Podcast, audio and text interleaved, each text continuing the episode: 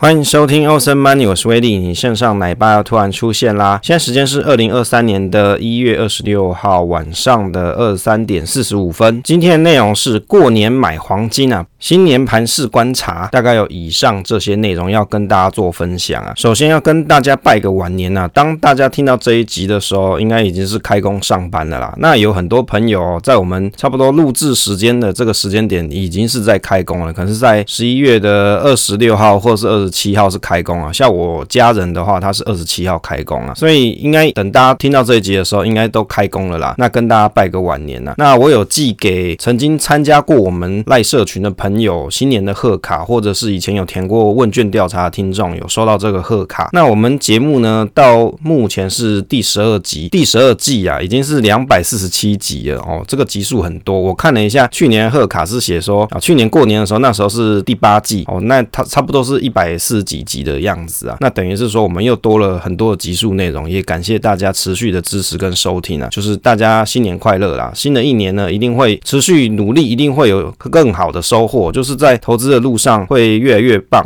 那过年的天气啊，其实是有点冷的。那威力是在家里跟小朋友一起在感冒当中度过，所以其实威力的声音哦，其实到现在都还没好啦，因为感冒的关系嘛，就持续会有痰，所以没办法说讲的非常的洪亮之类的，但是陆续是有变。好的，那过年期间呢，买了新的鞋子给小朋友穿。那本来呢，他在穿这个鞋子的时候，因为那个鞋子底下会会有发出声音，就是小朋友踩一下他就啾一下，踩一下就啾一下嘛。那个鞋子会有那种怎么讲是哔哔音吗？还是啾啾音？那本来我跟我老婆讨论是说，应该要把这个鞋子底下它那个气囊会发出这个声音的气囊把它刺破。结果没想到小朋友穿的时候，因为踩下去会有声音，他反而很开心了。那后来就想想，就不要把它破坏掉，就让他继续踩着有声音吧。就等于是说带他出去散散步的时候。后啊，其实他应该是蛮开心的。那我们呢，前十大的集数，就是前十名的集数内容啊。其实我看了一下，这个前十名收听率最高的集数内容，还是第一名，还是陈崇明老师那一集，是在 S 三一八。这个集数怎么会这么红啊？因为是陈崇明老师的名字挂在上面的关系嘛。看起来这陈老师啊，真的是很红啊。其他的集数内容，我看差不多也有是 S 六、S 八、S 十，大概也有后面录制的集数内容有上榜。不过比较早期的节目，理论上它累积的。的收听量是更多的，这是比较符合逻辑的，所以会看到其实还有像 S 二的节目还在上面，S 三的节目在上面，其实这是蛮合理的。那其实呢，回过头来看一下，说这个 Podcast 发展过程啊，其实威力录这个 Podcast 到今年二零二三年的五月，应该就是要三年了。那其实我看了一下我们杰西大叔所做的 Podcast 制作月报啊，他其实制作月报很辛苦，因为我看他跑了好多数据内容，但是从成长趋势来看，现在在二零二二年十一月、十二月这个。阶段看起来就好像是在二零二零年年初的那个时候的成长的情况，就等于是说已经有一个比较明显的衰退。如果你用股市的波形图看起来，差不多是在二零二零年的九月达到了高峰，接着呢就跟联准会升息一样，有没有？股市就一落千丈，就持续的下滑，滑滑滑到已经快要跟当时的涨势开始的时候是差不多的状况了。就等于说，其实录这个 podcast 内容的人其实越来越少了。也就是说，在市面上你所能够听到的节目，虽然说你观察起来这些节目的总数已经来到两万一千五百八十六档哦，杰西大叔的统计，可是其实九十天没有更新，就是九十天以上没有更新的节目，其实已经占了节目的七成了。那其中也有五十二点三十七 percent 节目做不到五集就停停更了，等于就是说，其实，在这么多两万多档节目里面啊，七成都阵亡了，都没有了，都拜拜了，只有剩下那三成的人还持续在这个市场上努力。其实总结一个原因，就威力用这个简单的。逻辑去想，原因还是因为在这个市场里面，其实赚钱的能力实在太差，等于是说变现能力不高，所以就导致说后面进来的人，其实他的门槛越来越高，因为前期的红利已经被前面的人占走了嘛，就等于是说后面要进来分这一杯羹的人就更少。那你说为什么威力还在录嘞？原原因只是因为我这个兴趣，所以继续持续在录制当中了，等于是把我自己长期在分享，比如说投资心得、写文章的形式转换一下，变成录 podcast。但是如果要像比如说比较红的。一些那些 YouTube 在那边做一些投资理财的 YouTube 的影片的话，我觉得那耗费我时间太多了，所以我没有打算说真正的全部通通转向做 YouTube，因为我觉得那对我来说损耗太多。但是做 YouTube 它的流量会比较高，那而且会比较有机会可以变现，这是很现实的一个问题。只是说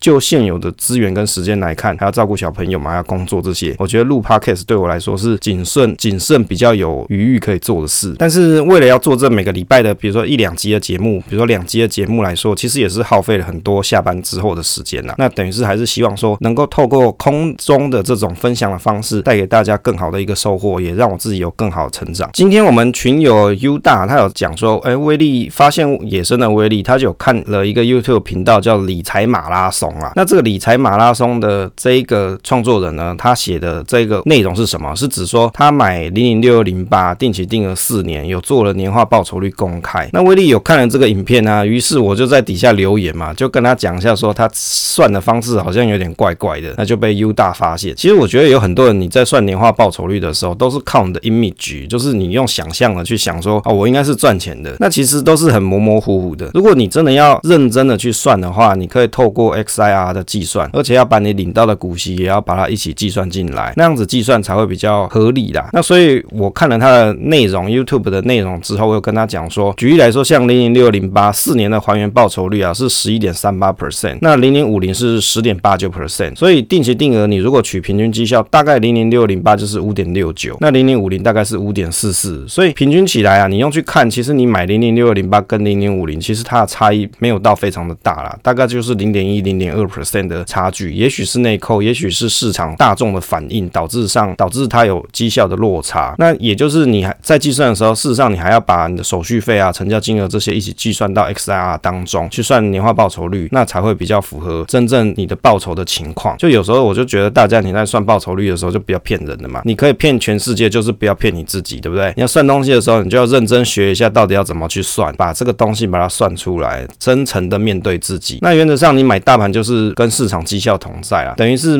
盘势差的时候你也要看得住波动，就好像现在这个时期哦，也许是有有一个比较大的回档，又开始比较好的走走势了。那现在这个状况就是整个大盘反应的效果。那但是呢，威力会建议大家，其实你还是要做适时的停利，那加上持续的定扣会比较符合人性。为什么呢？因为这个是威力的心得啦，也推荐给大家。有很多人你在做投资的时候，你就想说，我就比如说买大盘好了，那我就买一直买一直买，我都不要卖到我退休之时。这个当然是没有错，你只要把持得住你的心性，你不要随着股市的波动，不要因为大盘去年跌了二十几趴、三十几趴，你就在那边害怕。如果你可以做到这件事的话，我当然觉得没什么问题。可是绝大部分的投资人啊，事实上是很难去抵抗这样子一个持续续跌的空头走势的。那如果你要解决这样子的问题的时候啊，最好的方式就是你要做一个适时的停利。停利的点你可以自己去选择。有人是看技术线型去做停利嘛，例如说跌破季线、跌破年线，他就要做停利。那也有的人他是设定一个 percent 数，比如说二十 percent、三十 percent，他要做停利，或者是他取过去平均的绩效哦，有大于这个绩效，那我就来做停利。有有的人是这样做，那为什么要有做一个停利的动作？就好像你在跑马拉松，有没有？大家有没有观察？你在跑马拉松的时候，在每这段路上啊，办活动的单位啊，他们都会放一些什么摊位嘛？那这个摊位上面通常都会有一些水啊、毛巾啊之类的，让跑马拉松的人可以去领取，然后做一下补充，让自己恢复一下体力嘛。你做投资其实跟这种跑马拉松其实是很类似的情况，你还是要适时的给自己做一个休整的状况，那充实你自己手上的资金，那再做投入，那你会更有信心，才有机会可以持续的更久。这是一个简单的心得，所以有很多人会在想说，我前两年赚的蛮多的，可是怎么遇到一个回档，我过去两三年赚的钱通通都没有了。这个就是因为你没有做一个适时的停利，你才会有这样子的一个状况。但是要看你自己的投资原则。我这边讲的是指举例买大盘这件事情。那有的人他是想说，我就持有，比如说一千张的，比如零零八七八，我就持有，然后我也不要再管它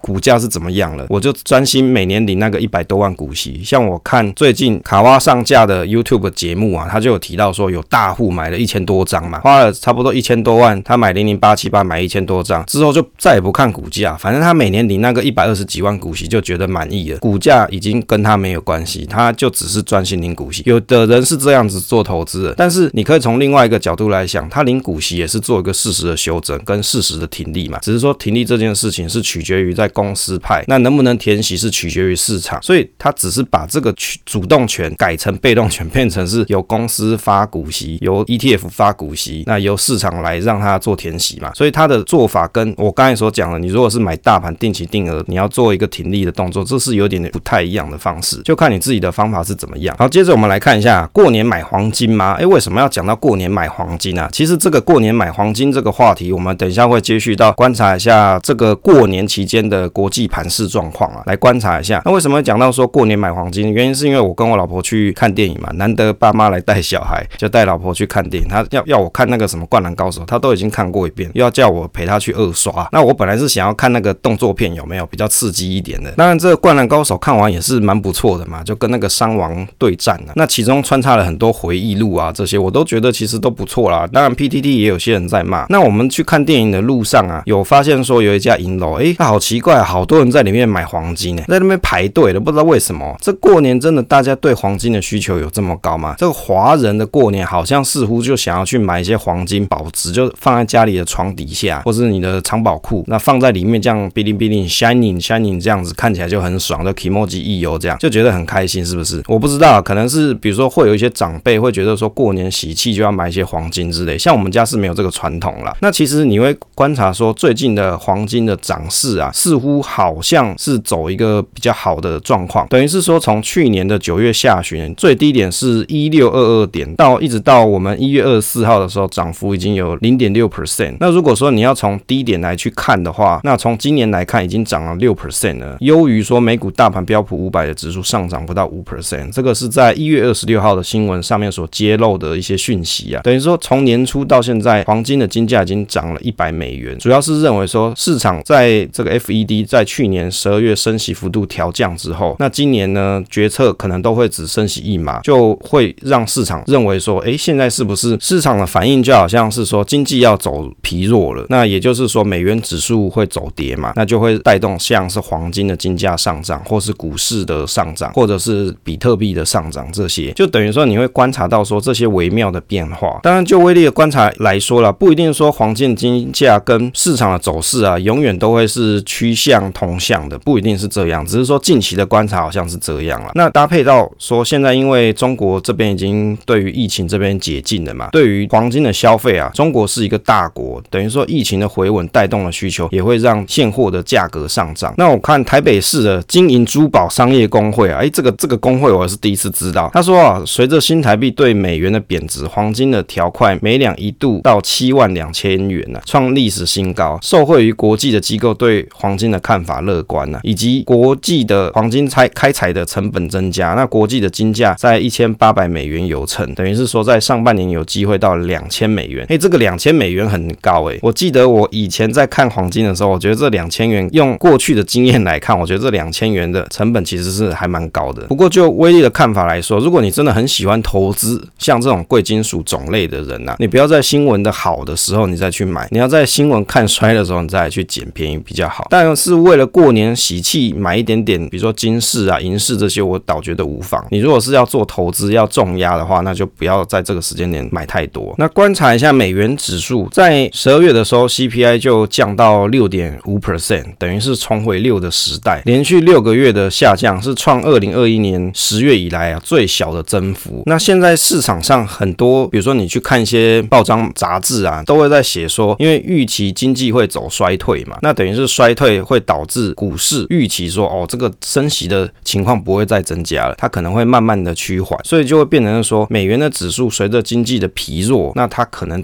指数这边呢、啊、也会有一个比较差一点的表现。那相对的，你会发现到台币这边会有一个比较好的一个升值的状况。那对于台湾的股市的表现啊，你也会看到一个比较好的状况。大概国际的状况就是牵一发动全身。如果我们观察像美国领先指标啊，从这个领先指标来看、啊，目前的数值是来到了负的七点三八。那这个是在十二月的时候。那如果你去看领先指标的年增率是来到了负的四点四六 percent。那美国的公债期货价格是来到了一一四点九八。你就会发现说，美国领先指标当年增率出现下滑，尤其是低于零的时候，就是未来的二至三季啊会出现 GDP 的明显下滑，那这就是一个市场的风险。等于是说，从领先指标来看，我们就可以看得到未来的，比如说二到三季的状况，大概会是这样子的一个走势。那近期随着美国的市场看起来好像有一波不错的反弹，那看起来比特币也跟着走到了两万三美元啦，等于是一颗比特币的价格是到两万三，所以你看，等于是说在空头的状况底下，好像看起来有一点点反转的迹象在。在我们台湾这边，在过农历新年的时候啊，看了一下 S M P 五百，在我们录制时间一月二十六号晚上的十一点的时候啊 S M P 五百的价格是来到了四零三八点七六，等于是又站回了四千的关卡。那威力会认为说，其实对于今年来说啊，今年是一个大家都看衰的年，反而是比较有机会好做投资的一年。不然你要买在那种大家都看很看好盘势的时候再来做买进嘛？当然不是啊，而是在这种盘势比较差的状况的时候，你要保留你的资金，你要定期定额也好，或是你要设定一个比较明显的跌幅的时候，你再入场减不定期不定额的话，也都可以。那也就是说，在比较不好的年份的时候，你有机会可以做投入，那你你在未来比较好的时期的时候，你才会有更好的一个报酬嘛。所以很多人在看衰的时候都不太敢投资，威力的想法反而是颠倒。你应该要仔细观察今年的状况，去看一下说今年到底你哪一个时间点是你最想要做投入，而你有多少资金可以做投入。反而今年是一个很好投资的年才对。美国的失业率看起来现在还是在一个比较低的水位啊，大概它的数值差不多就是在二零二零年疫情之前的状况，等于是说失业率落在差不多三点五 percent 左右，并不是太高啦。那另外呢，如果去观察说去年第四季的国内生产的 GDP 年化增长率是二点九，等于是高于预期的二点六 percent，所以看起来经过 FED 的努力之后，看起来美国经济好像还在比较强劲的状况，而通膨看起来有比较明显的回落，这样比较有机会出现在二零二三年的下半年出现温和的衰退了。这也是为什么看起来好像市场正在 price in 这件事情的样子。那只是说会不会在上半年出现一个比较明显的回落呢？这个威力也不晓得，大家都还在猜。但是我想啊，肯定是不能够过度乐观的。那你如果在观察这样子的盘势状况，如果它有一个比较创新高的情况的时候，你反而是不要急着贸然的大量的投入，你还是要持续的观察，因为未来的状况搞不好通膨的情况并不如预期，持续的往下的时候，这时候就比较需要留意一点。不过这是比较远的状况啊。如果以近期来看，我猜台股在开盘的时候应该是一个不错的表现。毕竟在我们过年的时候啊，美国的表现情况是比较比较好的。看美股做台股呢，你说是这个样子吗？其实应该讲说，美国的投资人啊，很多的投资人他会去投资台股。那相对于美国的市场来说啊，台湾的市场是比较浅碟市场嘛，所以对于美国的投资人来说，他相对乐观的时候，他的钱就会拿到新兴市场或者像台湾这边的市场来做投资。所以这是一个属于逻辑性上的推演。啊，这一集啊录的内容是比较多一点的，我们有一些内容就留到下一集再跟大家做分享啦。分享总是单纯的快乐，期待下一次再见。